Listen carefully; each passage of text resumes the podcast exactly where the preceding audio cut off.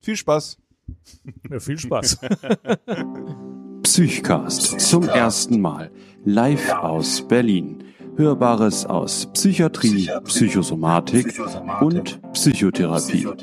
Zwei Mediziner unterhalten sich über die Psyche. Infotainment für Ohr und Seele zwischen Hemdsärmlichkeit und wissenschaftlicher Akkuratesse. Mit Jan Dreher und Alexander Kugelstadt. Heute mit unserem Gast, Grundschulpädagoge Eckbert Bortfeld und Musik von der Band Zimtzum Crash. Herzlich willkommen zum Psychcast Live.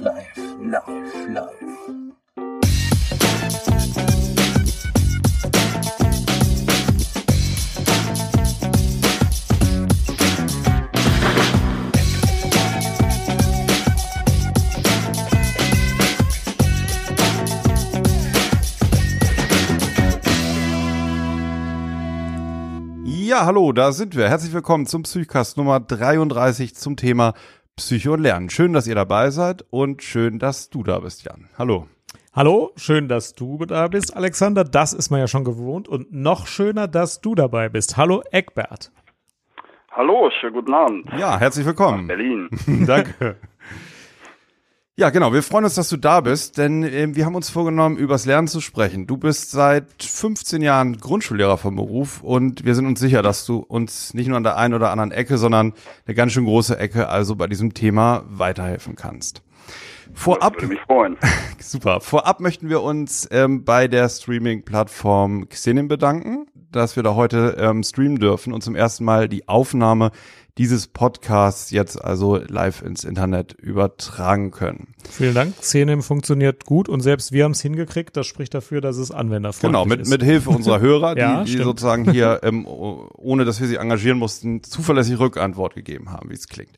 Ja, Jan ist einmal im Jahr in Berlin, um mit mir zu Psychcast, so dass wir uns hier physisch auch begegnen. Zufällig ist da manchmal auch der DGPPN-Kongress. Auf dem war Jan, der ist jetzt, glaube ich, heute zu Ende gegangen und er kann uns gleich ein bisschen erzählen, bevor wir dann ins äh, Lernthema einsteigen. Ähm, wir wollten noch sagen, der Hashtag ähm, ist heute You Live, You Learn, den ja Jan Dreher auf seinem Blog Psychiatrie to Go hat. Wenn ihr also ähm, über Twitter ähm, Fragen habt oder was beitragen wollt, einfach ähm, unter Hashtag You Live, You Learn, dann bekommt Jan das gleich auf seinen Laptop. Ja, Hallo Oliver, hallo Nora, ihr seid schon mal dabei. Vielen Dank. super. Und Wüste ist auch dabei. Sehr gut. Hi. ja, ja, man muss ja gleich ausnutzen, dass man jetzt neue, neue Informationen und ähm, hier Überwachungsmöglichkeiten hat.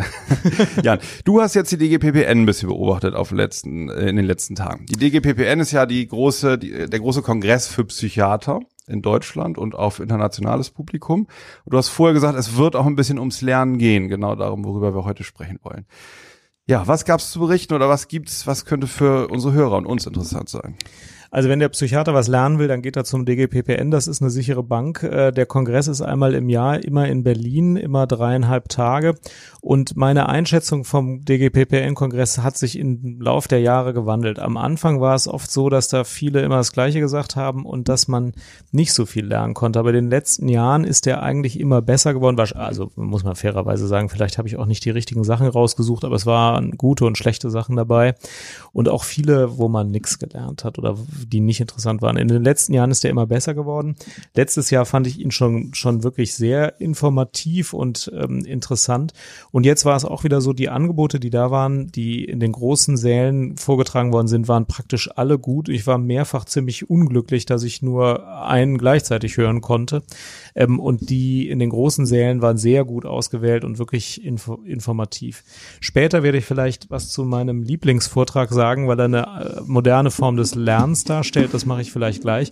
Aber insgesamt fand ich den DGPPN-Kongress wie immer super. Man, man trifft sich, man kann sich austauschen und man kriegt wirklich aktuelle Informationen zu einem absolut breiten Themenspektrum. Vielleicht als letztes noch dazu, der ist nicht nur für Ärzte, der ist auch für alle anderen in der Psychiatrie tätigen. Also für äh, Pflegemitarbeiter gibt's extra Sektionen, aber äh, die meisten sind natürlich für alle interessant, aber es gibt auch nochmal zusätzlich spezialisierte, also nicht, dass man da nicht in die anderen nicht auch dürfte. Ähm, und es gibt was für Allgemeinärzte, auch ein relativ großes Programm dieses Jahr. Also der ist, der ist wirklich ganz interessant. Was gab's denn äh, vielleicht äh, aktuelleres zum Thema Lernen oder Bildung? Ähm, konntest du da was in Erfahrung bringen? Also Eckhard von Hirschhausen bildet ja auch viele aus, so in, in darüber, wie man glücklich wird. Der war ja zum Beispiel auch da, ne? Und hat äh, einen Vortrag gehalten. Ja, ich hatte das gehofft. Ich habe aber nicht viel zum Thema Lernen selbst gefunden, weil ich wusste, dass wir heute darüber sprechen, habe ich das Programm auch daraufhin untersucht, aber zur Didaktik kam äh, wenig. Ich weiß gar nicht, warum ich die Hoffnung hatte. Also tatsächlich kam, kam dazu jetzt eigentlich nicht viel. Bis nix. Mhm. Okay. Ja, du hast aber eben einen Lieblingsvortrag angesprochen, in dem du warst. Ähm, Ja, ähm, für, also soll ich damit anfangen? Das kann ich gerne erzählen. Ähm, du könntest auch später machen, wie du, wie du möchtest. Auch lass uns ja? erstmal mit Eckbert allgemein zur, zur Entwicklung des Ja, Lernens okay. sprechen, würde ich sagen. Und das ist ein Beispiel für interaktives Lernen und da kommen wir bestimmt zu. Kommen wir nachher Dann zu. Okay, alles klar. später Wir haben ja Zeit heute Abend. Ist, ist ja Wochenende. Muss ja morgen keiner arbeiten. Äh, ähm, außer die Ärzte, die jetzt wird auch Dienstag uns zuhören. Das werden auch einige sein, haben wir schon gehört. Naja, ähm, also vielleicht, um jetzt zum Thema Lernen und Schule zu kommen. Äh, ich möchte vielleicht ein kleines selbstreferenzielles Beispiel zum Besten geben. Und zwar, wir machen das jetzt seit fast zwei Jahren, Jan, ne? dass wir uns hier in die Technik des Psychcasts einarbeiten, uns Themen überlegen und auch diese Homepage und so selber bauen, ne? diese Plugins und so. Und es macht halt tierisch viel Spaß, auch wenn das immer wieder eine Herausforderung ist, wenn wir dann neue Sachen ausprobieren, so wie heute Abend, ist das eigentlich Arbeit. Und ich sag mal, wenn mir einer sagen würde, im Rahmen meines Studiums oder im Rahmen meiner Arbeit, äh, also meiner Berufstätigkeit, müsste ich das machen als Aufgabe und würde mir die Aufgabe geben, entwerfe einen Podcast, ähm, mach die Technik selber, stell den ins Internet. Ich, es wäre eine Zumutung, es wäre eine absolute Zumutung. Und dann noch Servergebühren oder so dafür zu bezahlen. Das wäre also ähm, was völlig anderes, aber ich habe da halt sehr viel Lust zu, ne? Und Senden macht mir viel Spaß. Und das Senden ist mir echt ein Anliegen. So wie dir, glaube ich, auch, Jan. So. Ja, vor, vor allem, weil man auch immer mal wieder scheitert und immer mal wieder bricht irgendeine Audiokette zusammen und man denkt, ich krieg das nie auf die Reihe und dann klappt's aber doch. Das hat auch was mit Lernen zu tun. Und äh, meine Nerdader wird da auch voll angesprochen. Äh, übrigens, willkommen Silke. Silke ist auch bei Twitter. Okay, super. Also Sehr, sehr schön. Sagen, das ist hier keine Diskussion zu dritt. Nee, Äh, nee, wir genau, werden das, das- gleich mal Wir erweitern. werden das erweitern. Ja. Lass mich einmal den, den Gedanken zu Ende bringen. Ich frage mich, wie das angehen kann. Also ähm, wie kann man so ein breites Feld, diese ganze Audiosachen, ne, die Tontechnik und so, das ist die reinste Erholung für mich, das zu machen mit dir und auch jetzt mit dir als Gast, Eckbert. Wieso ist das in der Schule nicht auch so, dass es erholsam ist für die Schüler zu Ja. lernen und äh, sich ein, ein Thema zu entwickeln? Warum ist das so schwierig oft in der Schule? Ja, die Antwort hast du ja gerade schon selbst gesagt. Du hast gesagt, dass dir das sehr viel Spaß macht und dass du mit ähm, diese Dinge, die du dafür brauchst, mit Lust gelernt hast, mit Lust und ähm, ich habe es ja auch mitverfolgt, ich möchte auch sagen, mit Leidenschaft hast du das betrieben. und äh, dadurch wirst du es wahrscheinlich auch so schnell nicht verlernen und wirst es in vielen Jahren noch erinnern können, was du, was du dir hier aneignest, was bei vielen Inhalten unserer Schulzeit ja nicht der Fall ist. Also Lernen mit äh, Leidenschaft, mit Lust, mit Freude, das ist nachhaltiges Lernen. Und äh, darüber können wir mal nachdenken, wie oft das in unserem Schulalltag stattfindet und stattfinden kann. Okay. Und was dem vor allem im Wege steht. Mm, Also das, das äh, ist schon diese Korrelation mit dem, was so ein ureigenstes Interesse oder eine Veranlagung ist, die dann also einbringen zu können oder der nachgehen zu können und nicht einem Plan aus verschiedensten Dingen zu folgen, ja. Absolut. Also das ist eine Erfahrung, die du gemacht hast und äh, die sehr viele Menschen so gemacht haben. Und das ist auch genau das, was Hirnforscher neuerdings ja nachweisen können, ähm, indem sie feststellen, dass ähm, Ihr könnt es wahrscheinlich als Psychiater noch besser erklären als ich, aber dass die ähm, neuronalen Netzwerke äh, parallel ähm, verschaltet sind. Und zwar die, äh, die für die Dopaminausstattung zuständig sind, also die Gießkanne im Gehirn, ähm, die auf Freude und Leidenschaft reagiert. Und äh, wenn das dann in Verbindung passiert mit kognitivem Lernen, dann Mhm. Also da kann es gibt gelingen. Mhm, Okay, also diese die Erkenntnisse ähm, machen oder was du eben so beschrieben hast aus der Hirnforschung, die macht deutlich, dass das ein Lernen ist, was viel besser, effektiver und du sagtest auch nachhaltiger funktioniert. Ja, also der, die Sachen, die ich mir dann erarbeitet habe, weil ich da einem Interesse nachgegangen bin, bleiben auch besser hängen und stehen mir länger zur Verfügung. Ähm, Ja, Mhm. ganz genau. okay, das ist ja. mhm. Ja, Gerald Hüther hat immer ein schönes Beispiel dafür. Der, der stellt die Frage in seinen Vorträgen und, und Büchern, ähm, ob denn ein, ein 60-jähriger Mann nochmal Chinesisch lernen könnte. Und die Antwort ist dann immer, na klar, das kann er. Er muss sich verlieben in eine 20 Jahre jüngere Chinesin und ihr folgen in das kleine Dorf Xingong. Mhm. Genau, denn ja. Die Erkenntnis, dass man nur das sich merkt, was eine affektive Bedeutung für einen hat, die ist ja gar nicht neu. Neu ist nur, dass sich die Lehre auch ein bisschen daran anpasst und überlegt, ähm, den Unterricht so zu gestalten, dass die, die Kinder oder die Lernenden eben auch affektiv beteiligt sind, was eben beim Frontalunterricht manchmal ein bisschen schwierig sein kann, was aber in anderen Unterrichtsformen gehen kann. Äh, wir hatten ja überlegt, das so, so aufzuziehen, dass wir überlegen, wie, wie sich die Lehre entwickelt hat, wie es vor 15 Jahren war, wie es gegenwärtig ist und wohin es sich entwickelt.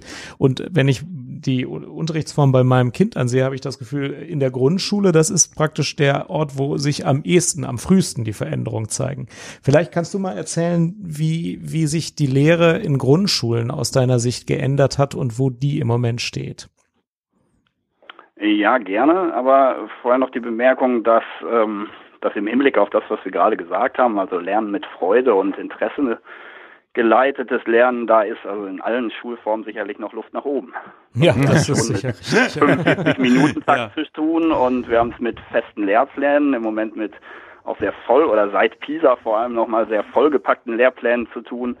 Ähm, und der Frauraum dort Interessen auszuprägen und äh, interessengesteuert sich auch in Themen vertiefen zu können über längere Zeiträume, der ist doch, doch sehr gering. Da kommt ja noch Sektion 3 Lernen ja. in der Zukunft dazu. ja. Aber, aber vor zehn ja, Jahren. Ja, vor, zu, hm? ja. Nee, Entschuldigung, sag du zu mal. Zu deiner Frage, was sicherlich stimmt, äh, wo sich, wo Grundschulen große Schritte übernommen haben, äh, ist, ist in den Methoden und Arbeitsformen. Also die sind, ähm, da hat tatsächlich vieles Einzug gehalten, was ähm, zumindest selbstständige äh, Arbeitsphasen ermöglicht. Also ja, nun ist und ja da so, war ja. die war die Grundschule auch immer Vorreiter, weil die weil jüngere Schüler das auch einfach äh, äh, gerne annehmen. Die sind von Natur aus äh, da noch begeisterungsfähiger und wenn man sie dann in die Selbstständigkeit entlässt, also in eine Gruppenarbeit oder in Stationsarbeiten, dann wird das nicht so schnell missbraucht, äh, wie glaube ich von 13 oder 14-Jährigen. Was mich interessieren würde, ist, wie stark denn die Erkenntnisse der Hirnforschung nun insofern in die Schule integriert werden, als dass schon diese individuellen Stärken oder Interessen von Schülern gesucht werden und denen dann die Möglichkeit gegeben wird, auch die wirklich zu vertiefen, weil man weiß ja von den ultra erfolgreichen Menschen, die haben nur äh, äh, vielleicht genauso wenig besondere Fähigkeiten wie andere, kennen die aber sehr genau und fördern die sehr aktiv. Ja, würde ich sagen, gar nicht oder in jedem Fall zu wenig.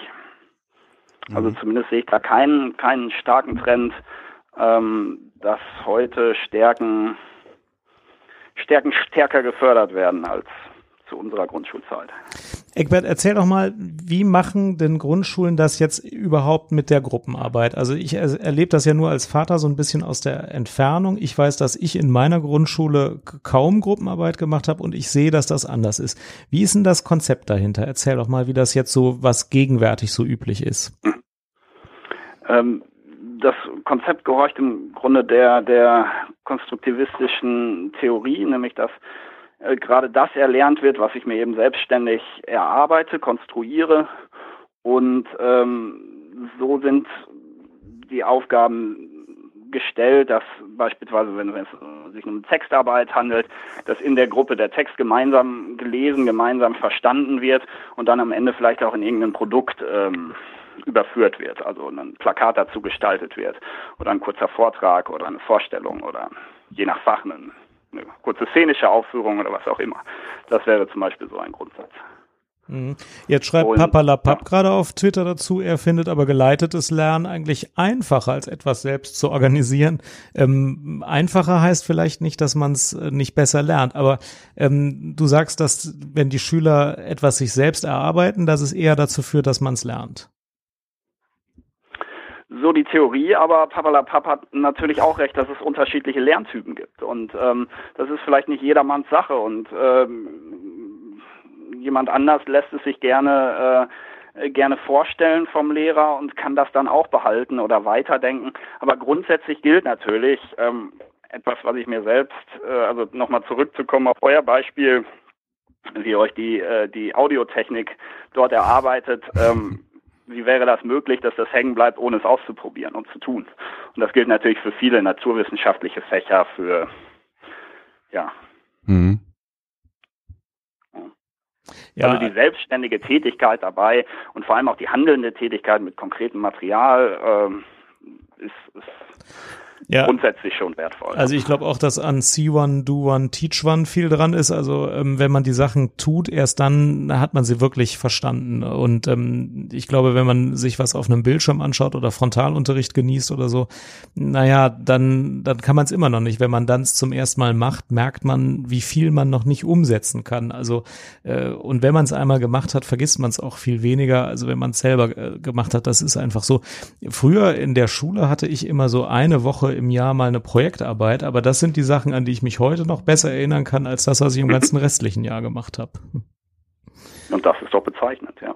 Ja, genau. Und nimmt das so viel Platz ein im Moment in den Grundschulen? Nein. Die, nee, echt nicht? Nein, das wäre wünschenswert und das würde ich mir wünschen für die Zukunft. Und ich bin ähm, fest davon überzeugt, dass das auch an, an Platz und Raum gewinnen kann. Aber im Moment, einmal im Jahr ist eine Projektwoche und einmal in der Woche hat jeder eine AG und das war eigentlich zu meiner Schulzeit auch schon so. Mhm. Wie machst du das selbst in deinem Unterricht? Ähm, dass ich Raum Schülern versuche Raum zu geben, sich äh, vertieft in Themen einzuarbeiten. Ja. Oder was war die? Ja, also kannst du, kannst du ja. selbst mehr Projektgruppen machen äh, als andere Lehrer oder so? Kannst du das irgendwie anwenden, dass die Schüler selbst sich Dinge erarbeiten? Methodisch ja, beim größten Stil nein. Da sehe ich mich schon auch an den, an den Lehrplan gebunden, den wir als Schüler haben und als Schule haben. Und ähm, ich habe vier Parallelklassen und wir gehen da oder sind aufgefordert, auch einigermaßen gleichschrittig vorzugehen, uns in den, in den Tests und Arbeiten abzustimmen und vergleichen zu können.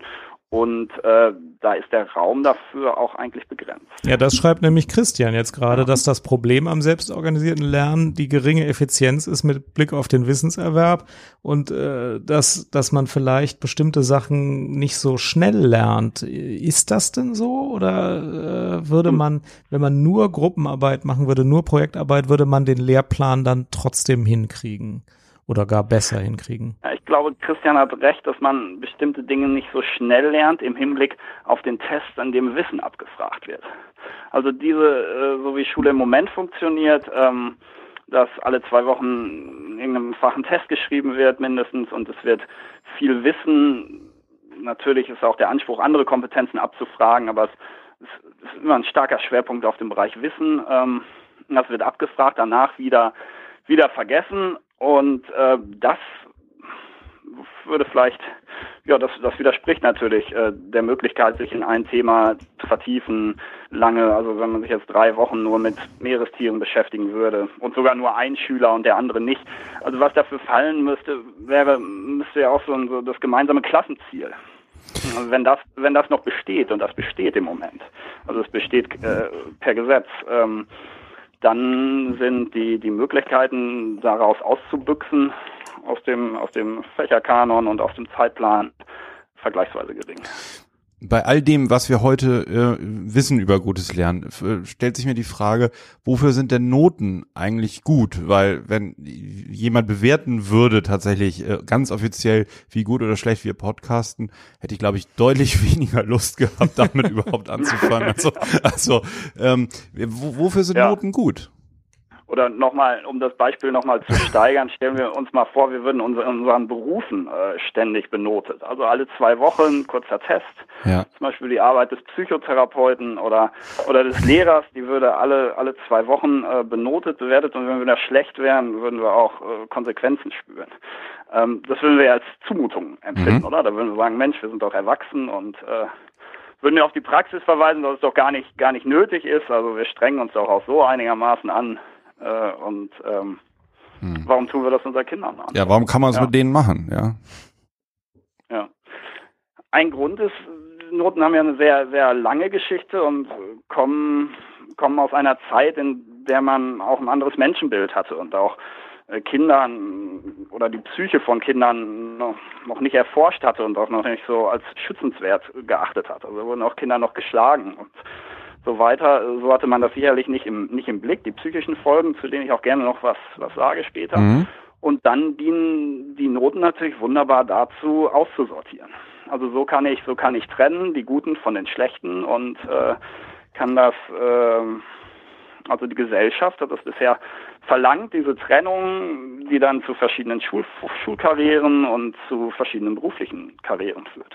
Okay, während ja der, äh, der jetzt schlecht also ist, weil der, weil der eine, ja, mhm. aber der mit der schlechten Note, der eine schlechte Note hat, hat ja vielleicht eigentlich das Problem, dass der seine Stärke noch nicht richtig kennt. Ja, der hat aber auch er wird ja nicht nur in, er würde ja nicht nur in den Fächern benotet nach aktuellem Recht, äh, in ja. denen er seine Stärke hat, sondern in allen, in Religion, in Musik, ja. in, äh, in Deutsch, in Mathe, mhm. überall. Mhm. Und äh, dieser Schüler hat vor allem das Problem, der dort schlecht ist am Anfang, äh, dass er immer am, am Klassenziel verglichen wird und auch an dem an dem Stand der Klasse. Also er schreibt, die die Mathearbeit wird ja so konzipiert, äh, dass, dass äh, sich alle ein bisschen anstrengen müssen, also minimal auch die Guten und äh, dass das so ein mhm. bisschen so eine so eine gleichmäßige Verteilung am Ende hergibt. Und wer da natürlich die Erfahrung macht, ähm, ähm, also das ist das ist ganz ganz grausam, ganz brutal wirklich. Wenn ich äh, zum Beispiel als Drittklässler bekomme ich zum ersten Mal Noten in meinem Leben, habe mich angestrengt, äh, habe dafür gelernt für die Arbeit und bekomme dann eine vier oder eine fünf. Mhm. Und dann bleibt mir eigentlich nicht viel anderes übrig, als mich daran zu gewöhnen. Denn äh, das wird beim nächsten Mal wieder so passieren und mhm. wieder. Also das will ich jetzt nicht falsch zu verstehen. Ja, Natürlich nicht, muss ich nicht jeder Schüler dazu, sondern es, es, gibt Schüler, die, die, die die Kurve kriegen, aber es äh, gibt Schüler mit einer Schwäche in Mathe und rein statistisch gesehen, also nicht pädagogisch gesehen, wo wir natürlich jeden versuchen wollen, äh, davon zu befreien, aber rein statistisch gesehen werden viele äh, lange damit leben müssen, nämlich bis zum Abitur oder bis zum Schulabschluss. Und äh, so lange werde ich dann die Erfahrung machen, ähm, die demotivierende Wirkung von Noten vor den, vor den Latz geknallt zu bekommen. Also das ist wirklich, ich habe eine dritte Stunde, Klasse im Moment und wenn ich, wenn ich Arbeiten oder selbst Tests, selbst vergleichsweise unbedeutende Tests in Nebenfächern zurückgebe, dann fangen ein bis zwei Schülern kommen die Tränen so. Mhm. Egal wie ich das äh, auch rhetorisch versuche zu flankieren. Aber das ist, die Enttäuschung ist einfach so groß und der Blick auf die anderen und die Schüler vergleichen sich und untereinander und was hast du und äh, wenn ich mir dann vorstelle, das bleibt so, das heißt, er wird sich wieder anstrengen und so, so muss man feststellen, also wieder anstrengen und wieder eine, eine unbefriedigende Note bekommen, weil das Klassenziel ja mitwächst, auch vielleicht mit seinem Lernerfolg. Ähm, wird ist das zumindest für ein Drittel der Klasse, hat es auf jeden Fall einen, einen demotivierenden Effekt. Ja. Und geht das um einen Schüler, der jetzt äh, nur ein Matheproblem hat zum Beispiel und der hat vielleicht an, anderswo gute Noten? Hm. Das ist, das ist eher selten der Fall. Das okay. wäre natürlich schön und auch verkraftbar. Ja, ja. Ähm, ist das meistens, das, dass die Leistung allgemein schlecht ist über mehrere Fächer? Leider ja, weil okay. natürlich bestimmte Grundfertigkeiten wie, wie Lesen und Schreiben, die mhm. führen eigentlich in allen Fächern zumindest dann zur Bedeutung, da wo Tests geschrieben werden. Denn Tests ähm, sind ja nicht, äh, spiegeln ja nicht das Wissen des Faches wider, sondern das abfragbare Wissen des Faches. Mhm, okay. Also wenn ich in Musik ja. einen Test schreibe und das wird geschrieben, dann ähm, kann es natürlich nur um die Namen von Instrumenten oder ähnlichen Dinge geben, gehen, so äh, ja. nicht, aber das feine Gehör oder so ist schon schwieriger zu testen. Ne? Oder Kompetenzen, auch ja. in den Naturwissenschaften. Ne? Einen Test äh, finde da, also da muss ich auch lesen und schreiben können und derjenige, der sich gut testen lassen kann und der ein Gespür dafür hat, was er lernen muss und was abgefragt wird und so, der ist natürlich im Vorteil und bekommt motivierende Noten. Gehören Noten jetzt abgeschafft oder äh, ist das schon notwendiges Übel? Ich glaube ehrlich gesagt, sie werden abgeschafft. Mhm. Ähm, Im Moment ist, sind die, die Trends, es gibt, gibt länger schon immer Forderungen, auch, auch Noten abzuschaffen oder zeitweise auszusetzen oder sie zumindest an Bedeutung verlieren. Ähm, das sind aber, aber, Nebentöne und gibt auch keinen, keinen starken Vorstoß im Moment in die Richtung, in eine andere Richtung.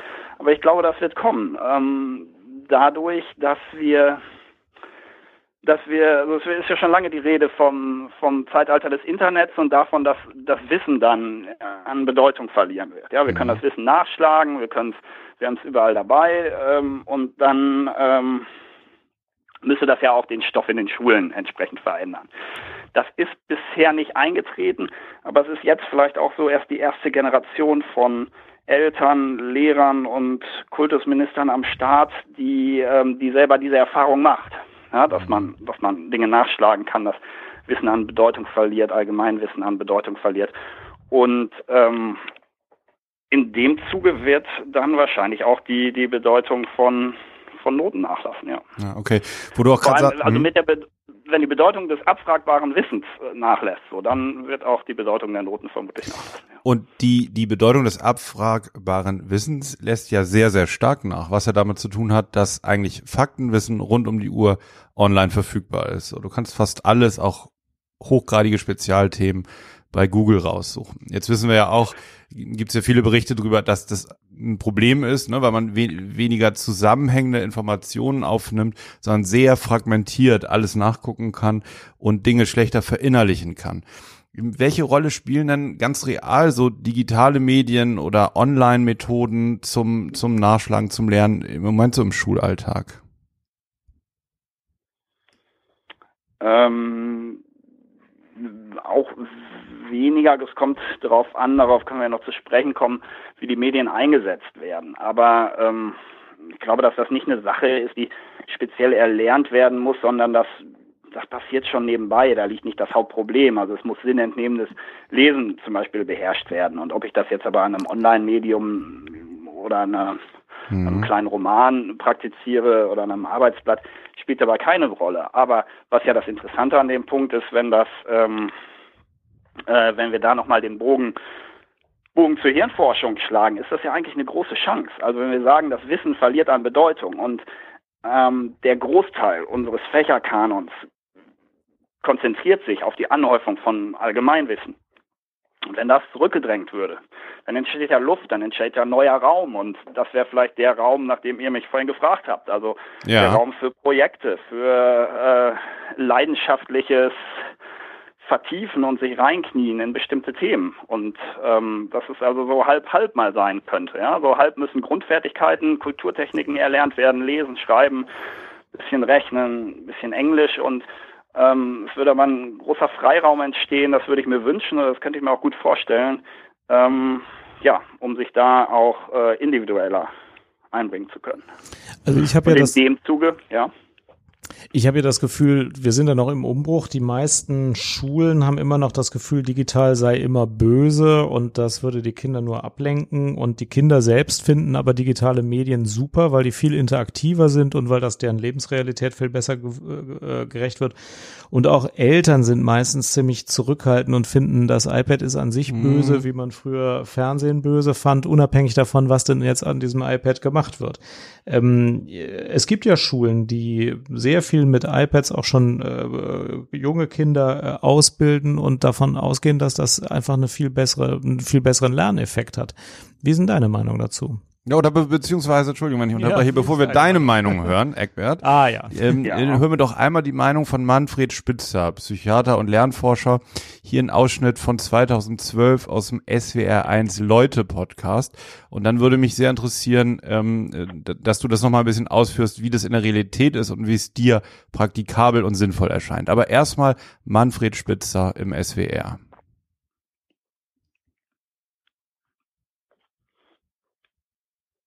Wo ist er, Jan? Ah, warte. Mir war auch nicht. Ja, das lebenslange Lernen findet jetzt so statt, dass wir das Soundboard noch in den Stream umschalten. Mhm. Ich kann ja Ne, ja, wir lernen jetzt, jetzt kommt praktisch ein, ein Praxisteil, Learning weil wir jetzt doing. selber lernen. Wir hatten doch vorhin diese wunderbare Musik, die haben wir ausgeschaltet, ne? Und jetzt haben wir doch hier immer noch das Soundboard. Jetzt müssten wir das doch eigentlich anschalten können. Stimmt, wir hatten das Soundboard vom Stream weggeschaltet und müssten in der Mischung das Soundboard wieder auf alles setzen.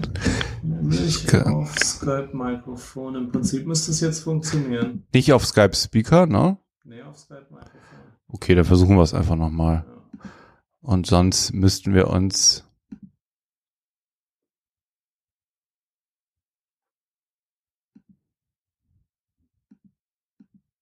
Bisschen blöd, ne?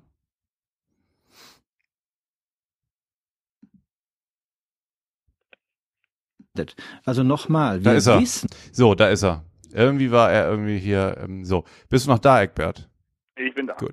Die lieben Hörerinnen und Hörer sind auch noch da. Also jetzt nochmal Manfred Spitzer. Jetzt klappt's aber auch. So, jetzt hören wir uns mal an, was er zum digitalen Lernen sagt. wer sich früh und intensiv damit beschäftigt, dem wird geschadet. Also nochmal, wir wissen, dass bis zum zweiten Geburtstag von den Medien gar nicht gelernt werden kann. Wer dann davor sitzt, der hat eine Sprachentwicklungsstörung. Im Kindergarten führen die Medien zu Aufmerksamkeitsstörungen, in der Schule zu Sprachentwicklungsstörungen, Lese-Rechtschreibstörungen in der Schule. Das ist nachgewiesen, das ist nicht meine Meinung. Ähm, während der Schule dann hat ein Computer im Jugendzimmer einen schlechten Einfluss auf den Schulerfolg. Das ist anhand der PISA-Daten schon nachgewiesen an einer Viertelmillion Schüler. Was brauchen wir eigentlich noch an Daten, um zu zeigen, hier ist eine Gefahr? Und wenn man dann nochmal die Viertelmillion computersüchtigen jungen Leute in Deutschland bedenkt äh, und die Tatsache, dass die Hirnforschung zum Beispiel zeigt, ja, dass Computerspiele die Suchtareale anwerfen und dass, dass natürlich Computerspiele so programmiert sind, dass sie süchtig machen. Ich meine, was muss ich denn noch an Daten und Fakten aufführen, um zu zeigen, hey Leute, da gibt es wirklich Risiken und Nebenwirkungen. Bedenkt die doch mal bitte. Und ich verstehe nicht, wie man das Ganze über den grünen Klee loben kann und eben sogar noch äh, Politiker sagen, wir brauchen noch mehr Medien in den Schulen. Das ist einfach nur falsch, weil der Computer uns geistige Leistungen abnimmt und er eben nicht dafür, dazu führt, dass wir mehr lernen, er führt dazu, dass wir schlechter lernen. Und das ist mittlerweile in Studien sogar nachgewiesen. Wenn Sie Laptops an die Schulen tun, werden die Schüler schlechter. Das zeigen die großen Studien. Nicht, dass sie besser werden. Und deswegen bin ich dagegen, dass wir Steuergelder für Laptops an Schulen verschwenden. Wir brauchen Lehrer an Schulen und dafür ist ja kein Geld da. So, wir brauchen Lehrer an Schulen. Junge, Junge, da war aber jemand in Fahrt. ja. Ja, ähm, ich kann es nicht verstehen, warum diese Diskussion so leidenschaftlich geführt wird. Ja. Also für mich ist es letztlich egal. Also ich, ich glaube nicht, dass wie Manfred Spitzer, weil ich ganz Mhm. wenig Studien dazu verfolgt und kann es vielleicht auch nicht so beurteilen, aber ich sehe jetzt nicht in, in, im Alltag sehe ich nicht so die große Gefahr dessen. Es ist auch müßig, weil sie natürlich nicht aus dem Alltag der Kinder zu verbannen sind oder nicht mehr. Das ist schon zu spät.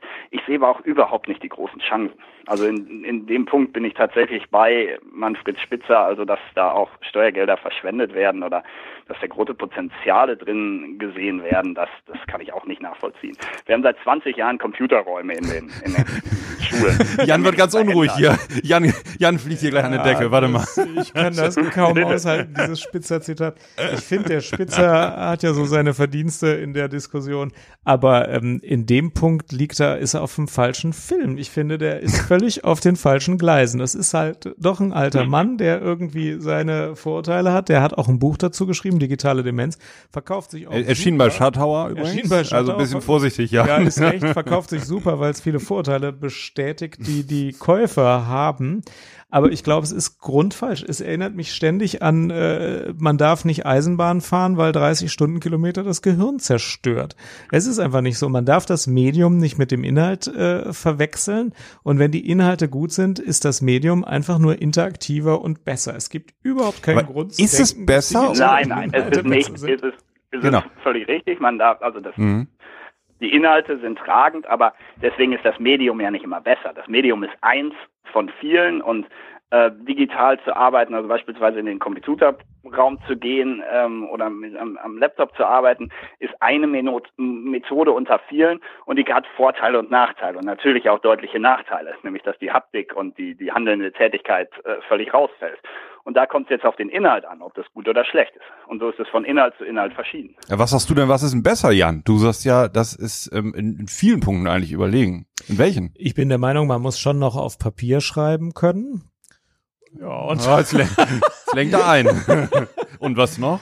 Ja, das war's dann im Wesentlichen. Also danach finde ich, kann man auch alles digital machen. Ich äh, glaube, das ist ein Irrglaube, äh, dass digital an sich schlecht ist. Ich weiß nicht, was daran schlecht ist, wenn ein Medium irgendwie interaktiv ist äh, und auch reagieren kann. Wenn ich einen Text von einem iPad lese, ist das in meinen Augen genauso gut, wie wenn ich ihn vorher ausdrucke und Bäume nee, töte. Nee, genau, und damit ist es auch ein Irrglaube zu glauben, es sei äh, generell besser. So wie es ein Irrglaube nee, genau, ist. generell besser. Aber es ist schlechter. Ist es Dieses Licht ist schlechter, das digitale Licht. ist letztlich ähm, egal, wo ich den Text lese. Äh, es geht um die Qualität des Textes. Das ist doch bei anderen Medien auch. Es ist doch egal, ob ich Radio UKW, auf UKW höre oder im Podcast. Wichtig ist doch die Qualität äh, des Radios und äh, der Leute, die das betreiben. Genau, richtig. Und jetzt soll natürlich nicht jedes Kind einzeln mit seinem Laptop Killerspiele spielen, sondern die sollen natürlich weiter in Gruppen sich äh, Inhalte erarbeiten und Sachen erstellen. Aber wenn die einen Videofilm herstellen als Ergebnis einer, ähm, einer Projektarbeit, ist das in meinen Augen nicht schlechter, als wenn die früher irgendwelche Flipcharts beschrieben haben. Also ich kann da keinen Nachteil drin erkennen. Ich glaube, man kann mit Filmen vielleicht sogar mehr ausdrücken als mit dem einen oder anderen Flipchart. Nein, den Nachteil kann ich auch nicht erkennen, aber der Nachteil kommt dann, wenn es Überhand nimmt. Und das Medium, ich sehe das nicht so, dass Eltern da skeptisch sind, sondern ich glaube schon, dass das Medium sehr in Mode ist und sich sehr dafür eignet, äh, sich als Schule oder auch als, als Schulträger, also als Stadt da modern und äh, innovationsfreudig zu verkaufen. Und dann sehe ich da schon eine Gefahr, wenn es nicht mehr verglichen wird. Also nehmen wir ein Beispiel. Ähm, Mathematik, Mittelstufe, die Mittelsenkrechte muss äh, äh, Die Hypotenuse? ja, Ja. so und äh, die Mittelsenkrechte und äh, das wurde gemacht oder wird klassischerweise gemacht mit einem Zirkel und mit einem Lineal und dann wird der Abstand am Zirkel manche erinnern sich vielleicht, dann hat man so kleine Bögen, die sich irgendwo treffen so. Eine recht aufwendige äh, Konstruktion so. Und wenn ich in einen Computerraum gehe, was in der in der Mittelstufe auch ähm, heutzutage ähm, Standard ist, mit einer, mit einer geometrischen Software äh, zu arbeiten, dann wird der Befehl eingegeben und die Mittelsenkrechte wird konstruiert. So, aber die Begriffe der Mittelsenkrechten, nämlich dass es die Mitte ist und so weiter, die, wo bleiben die denn besser hängen? Nein, Eckbert, das, das bleibt natürlich beim Zirkel. Da bin ich natürlich sofort auf deiner Seite. Das war ich glaube, solche Sachen, die man anfassen und dadurch begreifen kann und da, dazu zählen schon der Zahlenraum 0 bis 10, 10 bis 100, 100 bis 1000, wenn ich den in Würfeln darstelle. Das ist natürlich besser und soll natürlich niemals verschwinden. Also ich habe das jetzt ja nur ein bisschen pronon- prononciert äh, dargestellt, damit der Spitzer nicht das letzte Wort hatte. Aber äh, solche Sachen müssen natürlich anfassbar bleiben. Das ist völlig, völlig richtig. Ja. Aber Eckbert, Ja. du sagst, es gibt Aber- aber, auch die Tendenz in Schulen stark ja, die auf digitale Medien zu setzen. So zum Beispiel habe ich auch neulich gesehen, gibt's ja häufig statt so eine Tafel mit Kreide, ne, was ja so der Klassiker war, ähm, so digitale Boards, wo man dann drauf schreiben kann, wo man aber auch Sachen einspielen kann, was man speichern kann und so weiter. Das hat ja jetzt wahrscheinlich organisatorisch einige Vorteile, dass man Sachen vorbereiten kann und so. Aber ist es nicht doch was anderes als ein Tafelbild oder ein Flipchart-Bild oder so in dem Raum analog zu entwickeln, in dem man sich zusammen befindet? Ja, da gilt eigentlich dasselbe für die, wie für die, die anderen schon gesagten Beispiele. Das hat Vor- und Nachteile. Und es wäre einfach nur falsch ähm, zu sagen, dass Schüler jetzt plötzlich besser lernen, wenn dieses Whiteboard im Raum steht. Sondern es ist nach wie vor eine Tafel und es ist vielleicht mit einem Gang mit der Zeit, dass man sich da umstellt und dass man Dinge dann besser verbinden kann oder besser vorbereiten kann und äh, effizienter nutzen kann, wobei es natürlich in der Übergangszeit auch erstmal Probleme gibt. Also das Ding stürzt andauernd ab und die Beamerlampe äh, verliert an Ja. Kraft und die Schüler sitzen im Dunkeln, weil die Vorhänge zugezogen werden müssen und so weiter. Aber davon abgesehen, sowas ist ja dann äh, klassischerweise auch überwindbar im Laufe der Zeit.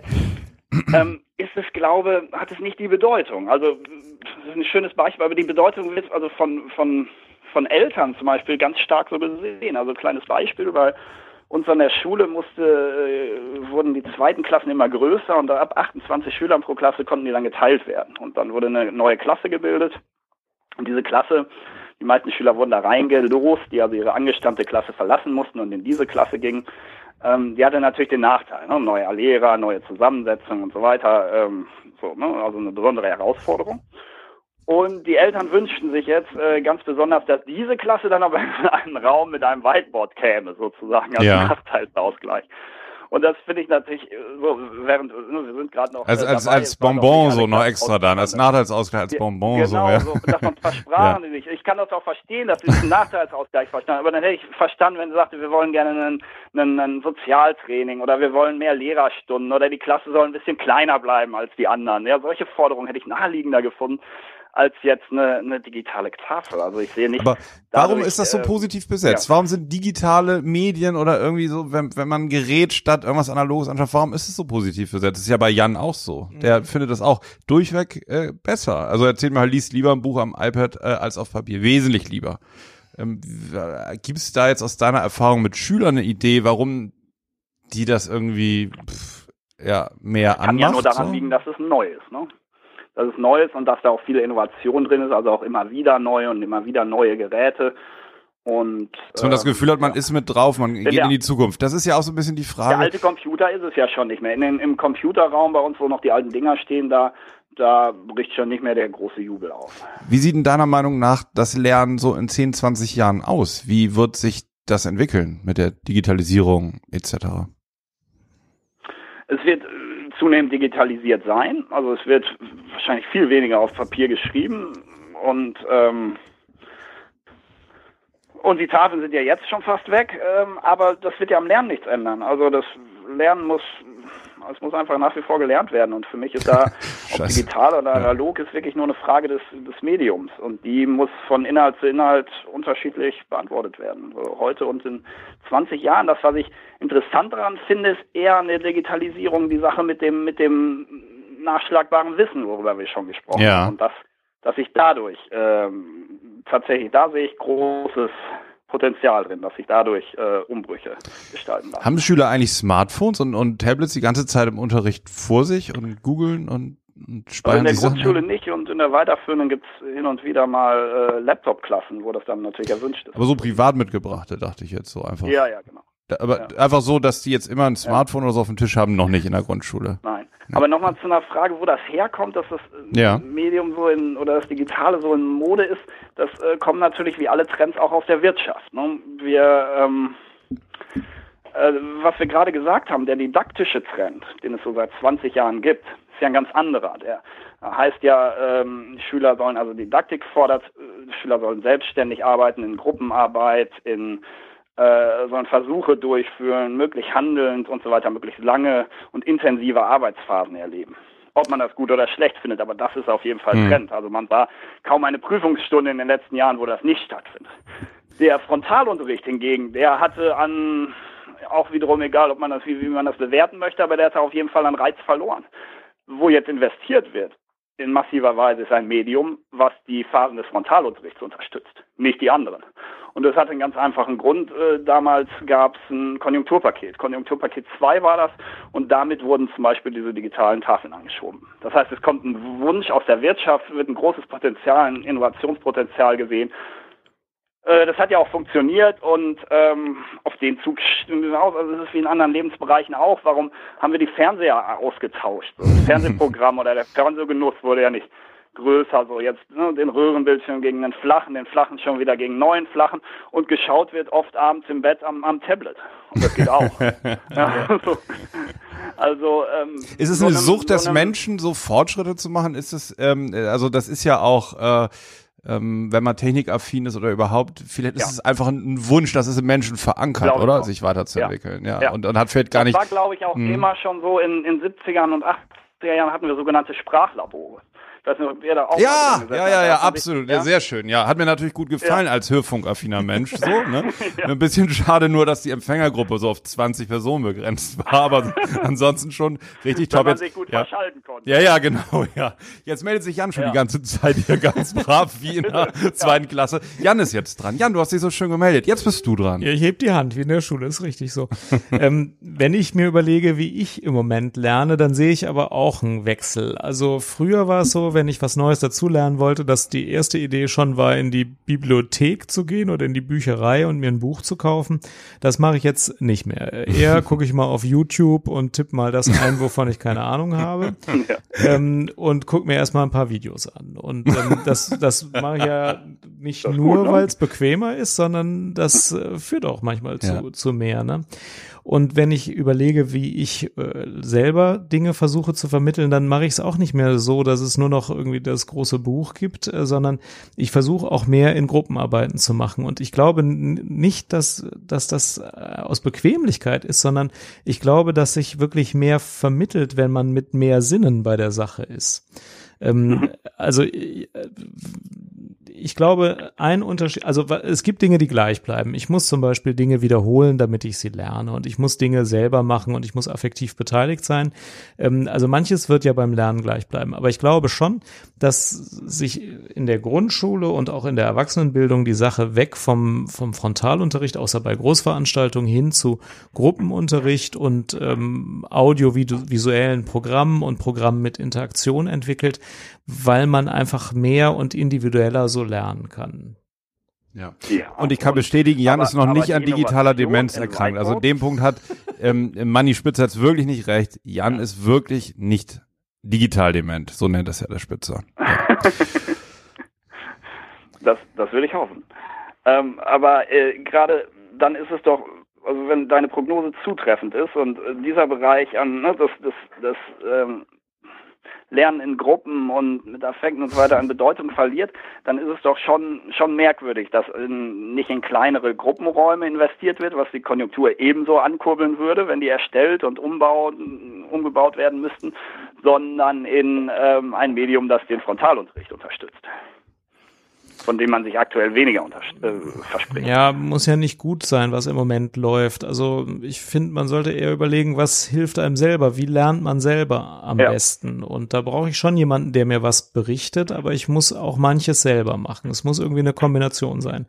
Wenn ich jetzt wissen Genau, will, wie geht das mit der Hypotenuse, braucht oder? man schon auch einen Lehrer, der einem das mit der Hypotenuse erstmal erklärt. Und dann brauche ich unterschiedliche Materialien, wo ich das mal äh, anfassen und probieren kann. Und dann muss ich mein Wissen auch wiederholen. Und ich persönlich glaube auch, äh, um nochmal auf die Noten zurückzukommen, dass Feedback äh, ab einer gewissen Klasse ganz hilfreich ist, auch zum Lernen. Ähm, aber ähm, ich glaube, dass, dass der, also dass, dass es eben mehr äh, modernere Medien sein werden, die eben individuell auf meine Bedürfnisse reagieren können und die auch mehr Sinne ansprechen als jetzt äh, nur ein gedruckter Text. Ja, ich muss noch mal eben in dem Zusammenhang Ja. sagen, ich finde es total witzig eigentlich gerade. Wir sitzen hier mit zwei MacBooks und so einem Focusrite und streamen in irgendein so Internet, von dem keiner weiß, wo das überhaupt ist und so und reden hier im Ernst jetzt wie im Deutschlandfunk einer kritischen Distanz über digitale Medien. Also Das ist wirklich wenn- lustig. Ja, ja, das ist irgendwie ganz, ganz gut nochmal die Ebene. Ne? Weil Also, die Wahrheit ja. ist, wenn ich mir, mir überlege, wie viele Leute lesen wahrscheinlich ein Buch über äh, Psychiatrie und wie viele Leute hören jetzt allein zu. Ja, ja, genau. Wie viele haben wir jetzt? ja 40, 45. 45 ähm, Leute hören jetzt zu und lesen jetzt 45 Leute Psychiatrie. Die würde um die Zeit jetzt auch keiner machen. Das heißt sozusagen, man hat immer noch mehr davon, wenn man jetzt einen Psychcast hört. Da könnte noch was bei rausspringen. Ja. Zum Beispiel folgendes. Also hier ist, wie gesagt, ihr hört es gerade, der Psychcast, liebe Hörerinnen, liebe Hörer. Ihr seid immer noch dabei, das ist schön. Und ich habe meinen ähm, äh, zwei Freunden hier, Jan und Eckbert, eine Aufgabe gegeben. Und Ja. zwar so ein bisschen den Lehrplan in der Zukunft mal zu erstellen. Also wenn man mal von diesem klassischen Schullehrplan, Mathe, Sachkunde, Deutsch und so wegkommen würde. Was wäre dann äh, so? Was würde man, was würde man sich wünschen? Ne? Was sollte sozusagen Bestandteil sein? Ich würde mal Jan gerne mit dir anfangen, wenn das okay wäre. Und wir würden mal hören, welche drei Punkte du unbedingt in so einen ähm, Lehrplan übernehmen würdest. Hier ist der große Psychcast-Lehrplan der Zukunft. Definiert von Jan Dreher. Okay, das wichtigste Wissen, der äh, das gegenwärtig im Lehrplan nicht vorhanden ist, ist Kochen. Meiner Meinung nach. Ja. Weil Essen ist einfach wichtig und Kochen ist einfach wichtig, damit man was Vernünftiges essen kann. Und ich finde, man kann schon in der Grundschule anfangen und also spätestens in der weiterführenden Schule muss man regelmäßig kochen. Und natürlich auch alles, was damit verbunden ist, bisschen Wissen über Ernährung haben und ähm, Äh, da bin ich auch gar nicht der Meinung, muss das digital sein. Ich habe auch überhaupt nichts gegen ausgedrucktes Kochbuch. Da und dass man aber eine richtige Paprika Thermomix, nimmt. oder? Wo man reinsteckt. Kein Thermomix. Hast du einen, Jan? Hast du einen Nein, ich habe Thermomix? keinen, ich verachte den Thermomix zutiefst. Ich bin der Meinung, man muss ein scharfes Oh, die Messer Hörerzahlen haben, gehen runter, Jan. Die Hörerzahlen gehen runter. ein scharfes Messer haben, ein Holzbrett und dann Gemüse klein schneiden. Das ist die richtige Ernährung. Ähm, und das finde ich fehlt auf dem Lehrplan. Das wäre Punkt eins auf dem Lehrplan. Da sehe ich schon den nächsten Podcast. Lichter, Das Dreher, ist lecker. Übrigens? Das ist übrigens auch wunderbar machbar. Wir haben neulich eine Kollegin, die in der Hauptschule unterrichtet, äh, mit ähm, Kindern in der Pubertät. Also Ja. ein Fach, was auch da noch gut funktioniert im Vergleich zu, Ja, zu anderen. Ja. Punkt zwei, Wissenschaftstheorie. Ich finde es äh, erstaunlich, äh, wie wenig der durchschnittliche Erwachsene sich darüber Gedanken macht, aus welchen Quellen und über welche Denkwege er Informationen erschließt. Also äh, es kann doch nicht angehen, dass die Grundlagen der, der Logik und die Grundlagen der Wissenschaftstheorie in der breiten Bevölkerung nicht so verankert sind. Es gibt genügend Leute, die der Meinung sind, das, was ich häufig beobachte, ist die Wahrheit oder die nicht wissen, was eine Doppelblindstudie ist und ich finde das nicht richtig. Ähm, ich bin nicht sicher, ob ähm, alle Lehrer grundsätzlich so eine harte Meinung dazu haben, wie viel evidence-based äh, Wissen nötig ist. Ähm, aber ich finde, Wissenschaftstheorie wird zu wenig vermittelt. Eine Sache dazu. Also ich kann den Punkt nur unterstreichen und ich finde wirklich, da hat sich auch was verändert, weil vor 20 Jahren war es ja so, was gedruckt in einer Zeitung steht oder in einem Buch steht, das ist ja irgendeiner Form von Qualitätskontrolle häufig unterlegen. Ne? Ob das jetzt der Chefredakteur war oder irgendwie ein Verlag, der mal drüber geguckt hat, ob das in sein Programm passt. Und das hat sich ja nun wirklich verändert durch Self-Publishing, durchs Internet, äh, durch diesen Podcast. Jeder kann seinen Senf einfach ähm, einfach raussenden. Und der Empfänger muss wirklich schauen, ist das was für mich? Hier Stichwort Ken Jebsen, Ken FM, äh, Ken, Ken FM im Internet. Ich weiß nicht, ob du das kennst, so der Nein. bekannteste, größte äh, Politikkanal mit dem ehemaligen Radio Berlin Brandenburg Journalisten Ken Jebsen. Der hat mehr Abonnenten bei ähm, YouTube und mehr Likes bei Facebook als der ganze ganze ARD-Gruppe.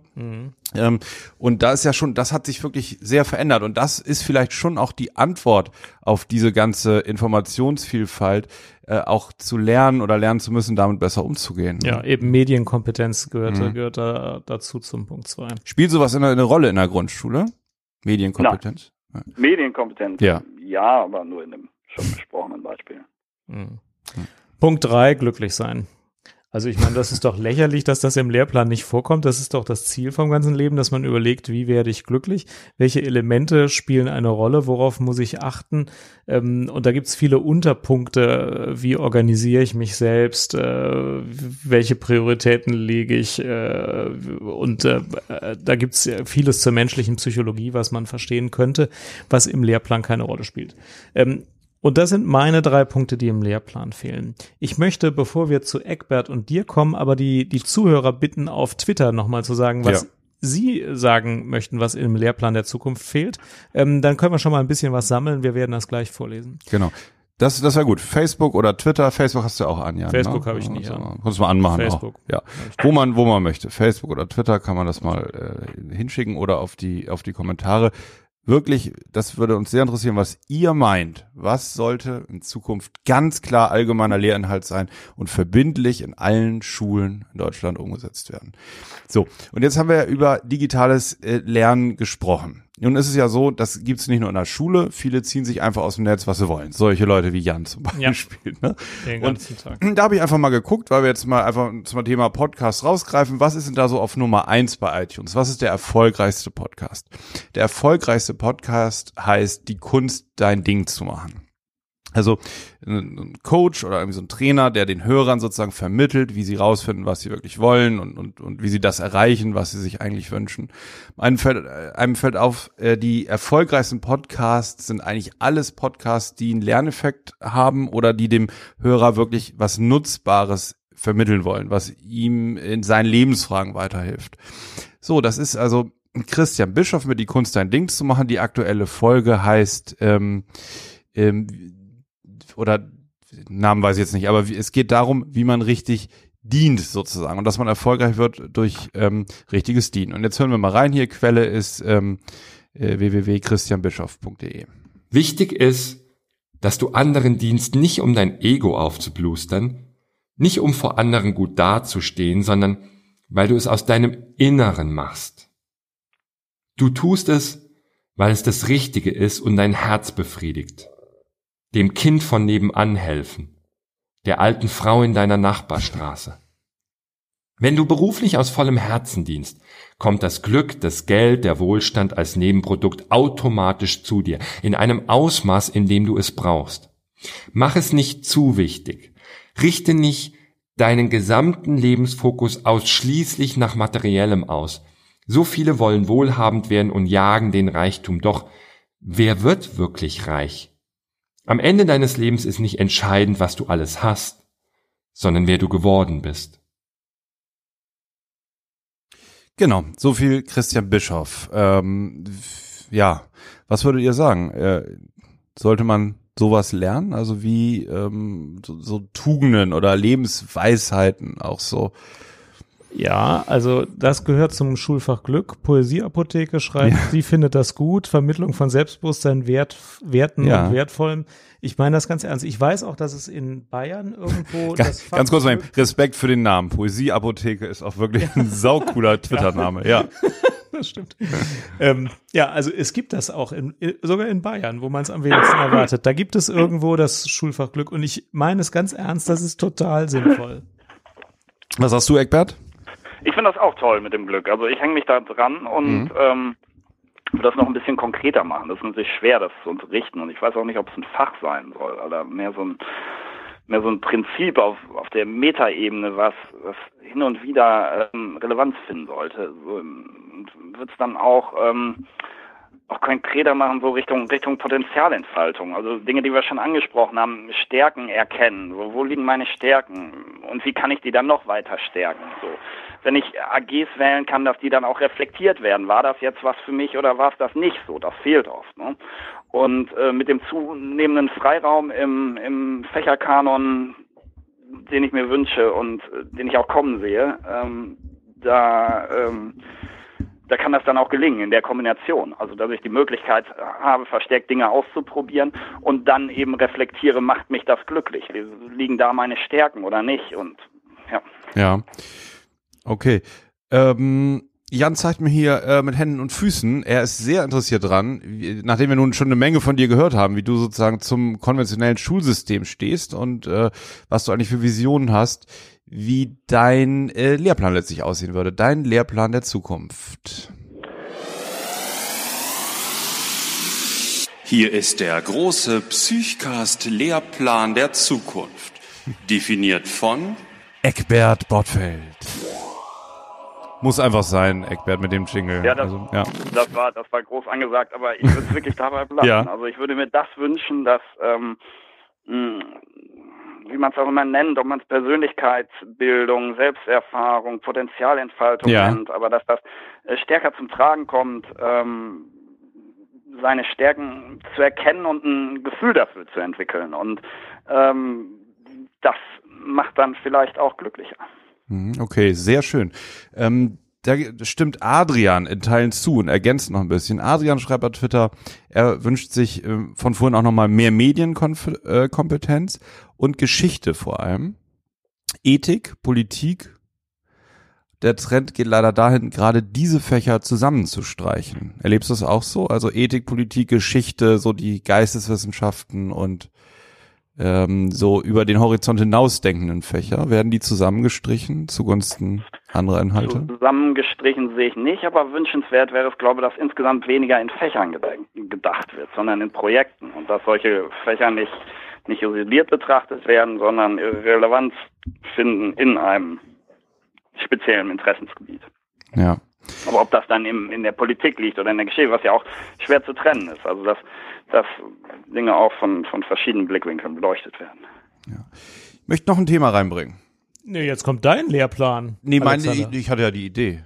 Ja, das ist, das ist schon mal ganz gut. Ja. Aber ja, muss ich nachher, muss ich nachher machen, Jan. Kann, kann ich, kann ich jetzt irgendwie noch nicht. Weil, weil ich noch diese Idee einfach loswerden möchte oder den Gedanken noch mal mit reingeben möchte hier in, in die Sparbüchse.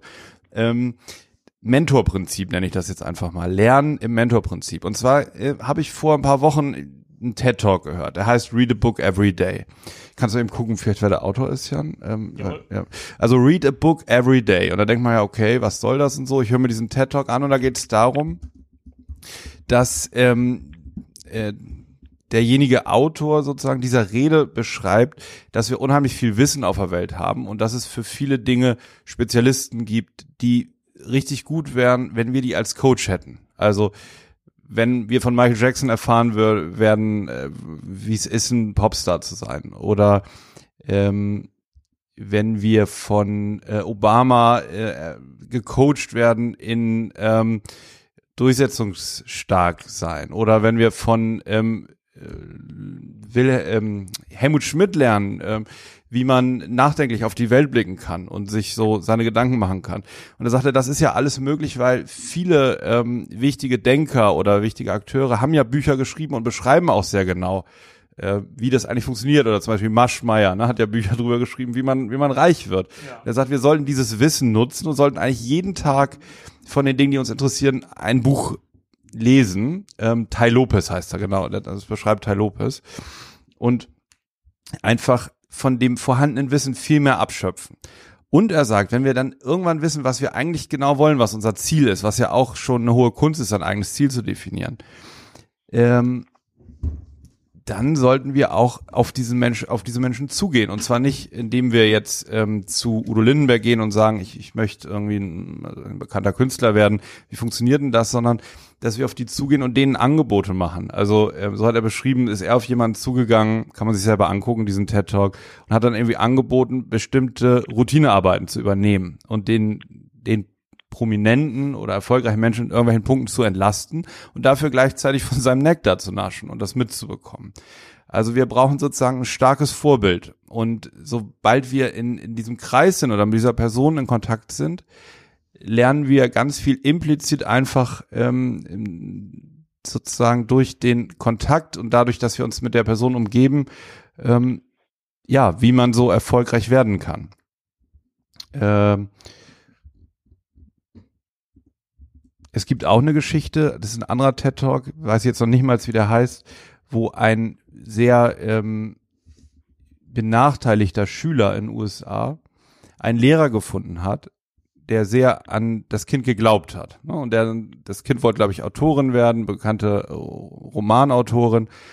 Und der Lehrer hat daran geglaubt und hat das Kind gefördert und die hat dieses, ähm, dieses Ziel erreicht. Also, dass es sozusagen viel darüber geht, einerseits ein Ziel zu imaginieren und dass man dann eben ein Umfeld braucht, ähm, was einem vorlebt, wie das Ziel erreichbar wäre und jemand eben, der daran glaubt. Wie siehst du das als, als Pädagoge, Eckbert? Ähm, hat sowas eine große Wirkung aus deiner Sicht? Ähm, mit Sicherheit. Also mit Sicherheit findet Lernen, also das ist ja, da kommen ja die Dinge zum Tragen, die wir uns heute schon so, so markiert hatten. Nämlich äh, Begeisterung, Affekte und Bedeutung. Also da, wo ich wo ich ein, ein starkes Ziel habe oder ein starkes Vorbild oder eine Person da, da brenne ich ja für. Und dann funktioniert das auch. Und so funktioniert ja auch das, das meiste Lernen eher informell, also gerade nicht in der Schule, sondern ähm, in den Räumen nebenbei. Und ähm, deswegen ist es mir eben auch so ein Anliegen, dass dafür der Raum groß genug ist. Und auch wenn wir das Fach äh, nochmal zurückkommen zum Fach glücklich werden, würde ja dazu gehören, dass äh, für das was deine Leute da beschrieben haben, auch hinreichend Zeit und Power vorhanden ist. Also dass ein Achtklässler nicht bis, bis abends in der Schule und mit Schule beschäftigt ist und damit mit seinen klassischen Fächern, sondern dass er auch noch Hobbys und Interessen ausprägen kann und da solche Menschen kennenlernen kann, denen er, von denen er was lernen kann oder glaubt lernen zu können. Ja. Ich finde das halt, also ich finde das total interessant. Ich finde das mit den, mit den Büchern oder mit dieser Idee, einen Mentor, ähm, einen Coach zu haben, irgendwie so stark, weil ich habe das Gefühl, dass wir manchmal den im Wald äh, vor lauter Bäumen nicht sehen. Ja, also dass, dass das, was man erreichen möchte, machbar ist und dass es sogar ähm, Niederschriften darüber gibt, äh, wie das bei anderen funktioniert hat, wie die das erreichen konnten und dass man auch genauso Menschen findet, die sagen, ja klar, das traue ich dir zu, das das kannst du machen. Ähm, nur es gibt auch so einen unheimlichen Sog sozusagen in die Normalität oder in die Gleichheit, ähm, in so wie das auch, wie man das lernt sozusagen äh, in der Schule, ja, dass man also man muss ganz gut sein in Mathe, ganz gut in Sachkunde und das, das ist also so eine Norm erfüllt werden muss. Und ich finde, das ist schon ein Gegensog. Und dann wird es sicherlich auch bald ganz viele Millionäre geben in Deutschland. Deswegen gibt es immer mehr Millionäre, weil so viele im Moment das Buch von Maschmeyer lesen. Ne? ja, ja. Genau. Es funktioniert, glaube ich, auch unheimlich gut einfach. so, zum Zielen. Wie ist denn das mit Schülern? Ähm, haben Schüler heute früh eigene berufliche Ziele oder Ziele, so wie ihr Leben verlaufen soll? Das ist ja erst ein, eher ein Bereich aus der weiterführenden Schule, aber da wird mir das eher als Problem errichtet. Also durch die Vielzahl an Berufen finden, finden Schüler es schwierig, ähm, sich festzulegen und, und ihren, ihren Interessensschwerpunkt da festzunageln im Hinblick auf einen Studiengang oder einen, einen Beruf. Ich glaube, es ist, es ist schwieriger denn je. Ja. Hm, okay. Und ich glaube auch da wiederum, dass es mit mehr, äh, dass da nicht die traditionellen Fächer so behilflich sind, sondern dass äh, da das Ausprägen von, von leidenschaftlichen Bereichen äh, behilflich sein soll. Was ich aber auch glaube, ist, dass äh, sich der Arbeitsmarkt sehr, sehr entspannen wird und dass das für diese ganze Geschichte natürlich eine große, große Chance ist. Also ähm, so dieser Stress und Notenstress und Leistungsdruck in Schulen, den ich versucht habe so ein bisschen zu beschreiben, der wird vielleicht automatisch abnehmen in zehn Jahren, wenn die, weil die, die Situation auf dem Arbeitsmarkt viel, viel entspannter ist und weil wir weil wir jemanden, jeden brauchen und nicht, nicht mit schlechten Noten aussortieren können. Und, ja.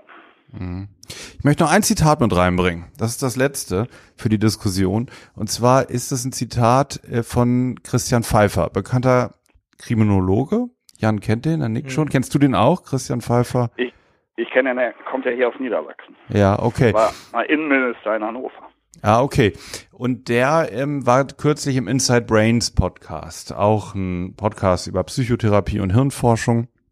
Wir haben ein kleines Zitat aus dem Podcast von Christian Pfeiffer, wo er beschreibt, wie er, nachdem er ein Studium, Studium angefangen hat in England, in ein Riesenloch gefallen ist, weil er aus seinen Bezügen rausgekommen ist. Also er hat dann Deutschland verlassen und hat seine Freund, seinen Freundeskreis, seine Familie nicht mehr gehabt und ist so in die Sinnkrise gekommen und hat gemerkt, dass er eigentlich noch gar nicht rausgefunden hatte in seiner Schulzeit, was er eigentlich machen möchte, wofür er eigentlich brennt sozusagen, was, was ihn interessiert, was er studieren möchte. Und er hat dann so einen bekannten Pädagogen aufgesucht, ähm, Neil hieß der, der sich so einen Schwerpunkt psychoanalytische Pädagogik ähm, äh, entwickelt hat und wohl in den 70er Jahren ähm, oder bis in die 70er Jahre so ein bekannter, innovativer Pädagoge war. Und da ist er hingefahren und hat den um Rat gebeten, was er aus dieser Sinnkrise machen soll. Er möchte rausfinden, was ihn wirklich interessiert und was er lernen möchte. Und da hören wir mal einen kleinen Ausschnitt und ähm, äh, der Quelle sage ich jetzt nochmal dazu, Inside Brains Podcast, ähm, www.insidebrains.de. Erst dadurch wurde mir bewusst, in welch hohem Maß das, was ich als Ziele definiert hatte, beeinflusst war durch die Erwartungshaltungen meines Professors, meiner Freunde, meiner Eltern, meiner Geschwister. Also die wichtigen Bezugspersonen hatten alle ihre Bilder, was Christian macht. Und ich versuchte, in Harmonie mit diesen Bildern zu leben. Und als dieses Gerüst von Erwartungshaltungen immer schwächer wurde, weil ich nicht mehr im alltäglichen Kontakt mit diesen Menschen stand, da schrumpfte ich. Und es war beängstigend zu merken, wie schwach der harte Kern war, das, was man Identität nennt, wenn das Gerüst nicht mehr da ist. Und dann habe ich eine verrückte Sache gemacht. Ich bin zu dem großen Nil gefahren. Summerhill. Damals in aller Munde. Und er nahm sich eine halbe Stunde Zeit für diesen Überraschungsgast und hatte nur einen Rat. Sie sind ja auf einem guten Weg zu sich selber. Setzen Sie sich hin und schreiben Sie alles auf, so ehrlich wie es überhaupt nur geht, wie Sie in diese Sackgasse geraten sind, auf einmal gar nicht richtig zu spüren, was Sie wirklich wollen, weil die Erwartungen weggefallen sind. Das habe ich dann getan und habe einen Text mit ungefähr 25 Seiten geschrieben, habe ihn fotokopiert und dann alle wichtigen Personen geschrieben. Christian Pfeiffer. Hm. Mit einem Beitrag für unser Schulfach Glück. Ne? Ja, mal wieder. Ja.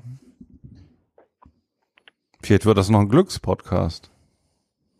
Das ist es, ist es immer schon gewesen, oder? Es, ja, aber ja. Ja, man lernt eben äh, was nicht zu leben in der in der Schule, das kann man vielleicht auch gar nicht von der Schule verlangen, aber ähm, vorher schon mal die Grundlagen zu legen, den Fokus darauf nicht zu verlieren, dass man sich überhaupt erstmal überlegen muss, was will ich eigentlich vom Leben, das finde ich in der Schule nicht zu früh, das kann man schon machen. Ist es eigentlich wichtig, dass das Ganze auch mal so vor die Wand fahren darf? Das ist wichtig. Dass man das zulassen kann? Ja. In der Schule oder im Leben? Tja, beides irgendwie, oder? Wieder aufstehen, ne? Mhm. Mit Misserfolgen klarkommen. Kann man auf jeden Fall schlecht benoten übrigens. Ja. Aber ist eine wichtige Kompetenz, klar. Okay, jetzt. Ich wollte vielleicht. Ja, zum- Jan drängt darauf, dass ich noch meine drei, drei Punkte eben nenne. Ich, ich muss jetzt raushauen, Jan. Ja, hilft jetzt nichts. Ich mach's ganz kurz. Hier ist der große Psychcast Lehrplan der Zukunft. Definiert von Alexander Kugelstadt.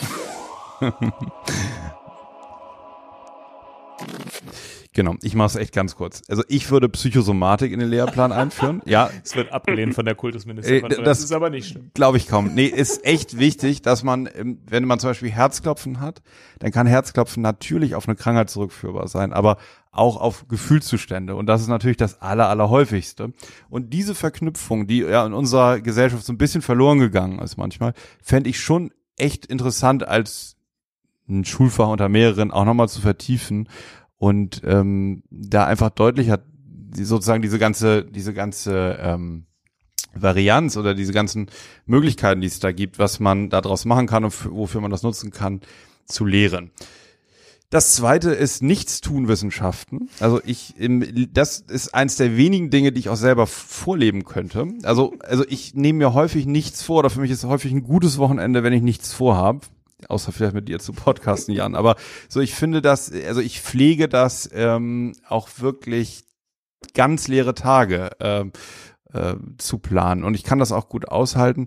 Und ich glaube, dass es eigentlich was ganz Sinnvolles ist. Also es fühlt sich subjektiv auf jeden Fall relativ gesund an, während einem ja die Welt oder meine Umwelt zumindest häufig suggeriert, dass man seinen Plan auch enger stricken könnte. Also so nichts vorhaben oder keine Terminewissenschaften. Während der zweite Punkt. Und der dritte Punkt wäre ähm, Twitteraturwissenschaften. Schönes Wort. Ja, ich glaube, du hast die Kultusministerkonferenz umgestimmt. Also Ja. das sind doch vernünftige Dinge. Also ich, ja, ich bin jetzt auch der Meinung, dass das gehört wirklich dazu. So, Jan. Also auf mich kannst, Pass du, auf, was? mich kannst du auf jeden Fall bauen. Äh, Ich würde mich als Lehrer bewerben für das Fach Nichtstun. Da wäre ich auf jeden Fall. Würde ich gerne unterrichten. Es wird in den Sommerferien unterrichtet. ja, Schade. Ähm, ich fürchte, die durchschnittliche Pendelstrecke äh, neigt sich dem Ende entgegen und ich wollte deswegen zum Abschluss noch mal etwas erzählen, was ich auf dem DGP. Ja, wer jetzt gerade im Auto pendelt und irgendwie einen Stream übers, übers Handy hört, hat aber auch echt irgendwie ein, Ja, nee, das- das- ein Problem. Stimmt, das ist jetzt mehr gedacht an die, die es dann später in der Aufzeichnung hören. Ja. ähm, ich wollte was vom DGPPN-Kongress berichten, was ich interessant fand, ähm, weil es die Entwicklung, die wir hier angesprochen haben, äh, tatsächlich darstellt. Und zwar muss man dazu kurz berichten, also der DGPPN-Kongress, da sind Fortbildungen von hochkarätigen Leuten und die sind üblicherweise vor 500 bis 1000 Zuhörern oder 200 bis 500, also jedenfalls wirklich sehr vielen. Und da war das Format äh, jahrzehntelang immer ähm, PowerPoint, Excel-Tabellen und äh, Frontalunterricht. Ähm, und das ist aber nicht mehr ganz so stark. Zum einen gibt's ein- und zwei Tagesworkshops auf breiter Ebene, wo man eben interaktiv Dinge bespricht. Also gibt's den Workshop irgendwie Psychopharmakotherapie und dann hast du einen Experten und 20 Teilnehmer und die bringen eigene Beispiele mit und dann wird da wirklich interaktiv was gelernt. Äh, aber das geht natürlich besser mit kleinen Gruppen. Aber ich habe gesehen, dass selbst äh, bei sehr großen Gruppen da experimentiert wird. Und ich war auf einer Veranstaltung von Martin Bohus und Eva Lotter Brakemeyer. Die sind äh, extrem geachtete Psychotherapie-Experten. Ähm, der eine für DBT, die, die zweite für CBES be- bekannt. Und die haben einen Workshop gemacht, wo herausfordernde Situationen ähm, in einem Rollenspiel mit einem Schauspieler, der den Patienten spielt und eben unterschiedlichen Therapeuten dargestellt wird. Jedes Jahr wird eine andere Emotion genommen. Letztes Mal war es Scham, dieses Mal war es Wut. Und äh, dann hat ein Schauspieler, das war ein Psychiater, der auch Schauspieler war, einen wütenden Patienten gespielt und dann haben verschiedene Therapieschulen, also Schematherapie, CBESP, DBT und geplant war auch analytische Therapie, vorgespielt, ähm, wie das, ähm, wie man das jetzt handhaben könnte. Und das Ganze in einem Raum von irgendwie 10 Meter Länge, 5 Meter Breite, 5 Meter Höhe und mit äh, 800 Leuten drin. Und auch das hat funktioniert. Ich habe es mit dem Handy mal aufgenommen. Ich meine, es ist jetzt ein bisschen aus dem Zusammenhang gegriffen. Es ist kurz nachdem der Patient total wütend in den Raum kommt.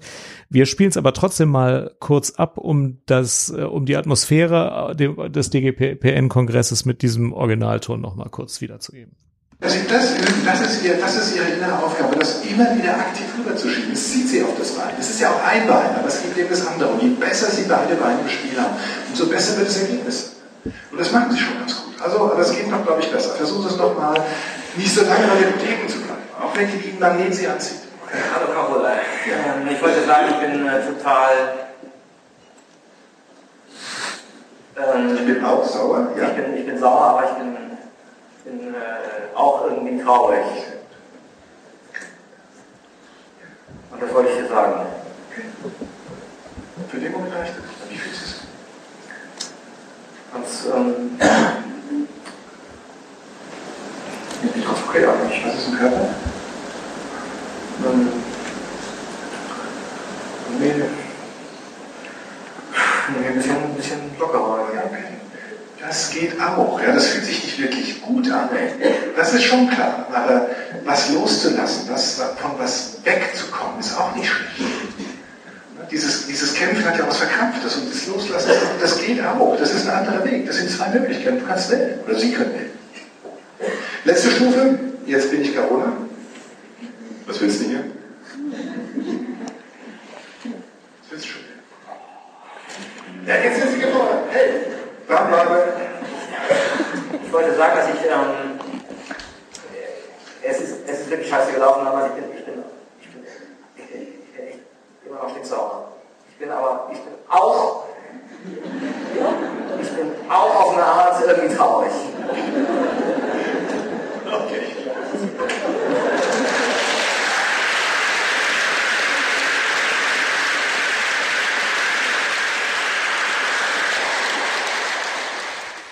Modernes Lernen auf dem DGPPN 2016. Super, das war kein PowerPoint.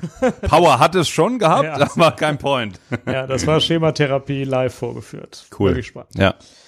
Okay. Gut, ähm, jetzt haben wir noch ein paar Sachen und zwar ähm, noch Rückmeldungen bekommen. Adrian schreibt, ähm, er hatte ab der Oberstufe nur noch Gesellschaftslehre mit Geschichte zwei Stunden pro Woche und das hat ihm überhaupt nicht gereicht, um Themen anschaulich oder tiefgründig behandeln zu können. Also das führt dann dazu, sagt er, dass bei vielen dann das Interesse nachlässt. Das finde ich ja auch. Also ähm, wenn Dinge zu oberflächlich bleiben, ne? oder wenn man sich nicht die Zeit nimmt, mal verschiedene Gedanken dazu erstmal so, also sich erstmal darauf einschwingen zu können und Verschiedenes dazu auszusprechen und erstmal so zu produzieren. Erstmal auch vielleicht ohne fertiges Ziel dann finde ich es auch viel langweiliger als ähm, ja umfangreichere Einheiten. Wie siehst du es, Eckbert? Absolut. Ganz genauso. Du bist auch durch für heute. Ne? okay, ja. Ich muss an euch denken, dass ihr die Technik so gut im Griff habt heute. ja, das so ja, gut war, ja. Hat Alexander da, hier alles da aufgebaut. Nochmal. es gab kaum Störungen, oder? Gut. Ja, lief problemlos. Ja, Störungen noch nicht, aber Beschwerden werden noch kommen. Nee. Ne? Nö. Ja, darf ja auch mal sein, ne? Ja. Was wir noch haben, Eckbert, ist sehr, sehr schöne Musik. Ja, wir haben ja neulich mal Musik gespielt und sind jetzt in Kontakt gekommen mit Ismene. Und Ismene ist Psychiaterin und ähm, hat eine Band, die sehr, sehr cool ist. Die heißt Simpson Crash. Und die haben nächsten Monat kommt ähm, das erste Album raus. Das kann man im Internet finden, wenn man Simpson Crash googelt. Und ein, eine Single-Auskopplung ist schon veröffentlicht und die heißt Space Jockey. Und das hat man ja nicht so häufig, aber ich fand das Lied richtig gut und wir dürfen es am Ende dieser ersten Live-Sendung heute spielen. Das werden wir gleich mal tun. Was meint ihr? Das machen wir. Und bevor wir die spielen, denn das wird der Ausklang der Sendung sein, Ja. möchte ich mich sehr herzlich bedanken bei dir für die Technik, bei Eckbert für die Inhalte äh, und bei Ja. dir natürlich auch für die Inhalte. Ja, ist schon ich, in Ordnung. Ich für mich will schon mal den Dank sagen und für die ganzen Twitter-Teilnehmer für die Interaktion. Ich, hat- äh, ich fand es total Ja, spannend, das super. interaktiv zu machen. Es war ein bisschen neu und ein bisschen ablenkend auf Ja. mehreren Bildschirmen gleichzeitig zu Ja, ja. Aber ich fand es super spannend. Also ich möchte mich schon mal bedanken. Also ich, ich auch sehr, vor allen Dingen bei dir, Eckbert, ähm, weil ich konnte mich ehrlich gesagt selber kaum konzentrieren. Deswegen war es super, dass du ein bisschen ähm, ja aus dem Leben und ähm, aus der Zukunft des Lernens so erzählt hast. Und äh, ich, ich sehe hier ganz viel über Twitter von den Hörerinnen und Hörern und konnte jetzt auch nicht alles lesen, aber ähm, ja, vielen, vielen Dank. Und vielleicht können wir ja häufiger mal, wenn wir im Psychcast auch aufzeichnen, einfach nebenbei einen Stream laufen lassen, weil ich finde es schon hilfreich, wenn da noch andere Dinge hier reinkommen. Dazu wünsche ich euch viel Erfolg. Ja, wärst du denn mal wieder unser Gast? Aber gerne, es hat mir Spaß gemacht. Euch auch vielen Dank für Gerne. die Technik und die das interessierte Ohr. Mhm. Ich Ja, wünsche euch noch einen schönen Abend in Berlin. ja, vielen Dank. Geht so zurück nach Hannover. Und liebe Hörerinnen, Musik nicht. nee, genau, liebe Hörerinnen, liebe Hörer, euch einen ganz schönen Abend, schönes Wochenende, können wir ja jetzt sagen, weil jetzt ist es ja wirklich 20.54 Uhr und es passt alles überein. Ähm, genau. Also, angenehmen Abend und jetzt kommt Zimtzum Crash mit Space Jockey. Tschüss. Tschüss. Salvete quicumque estis, bonam erga vos voluntatem habemus, et pacem per astra ferimus.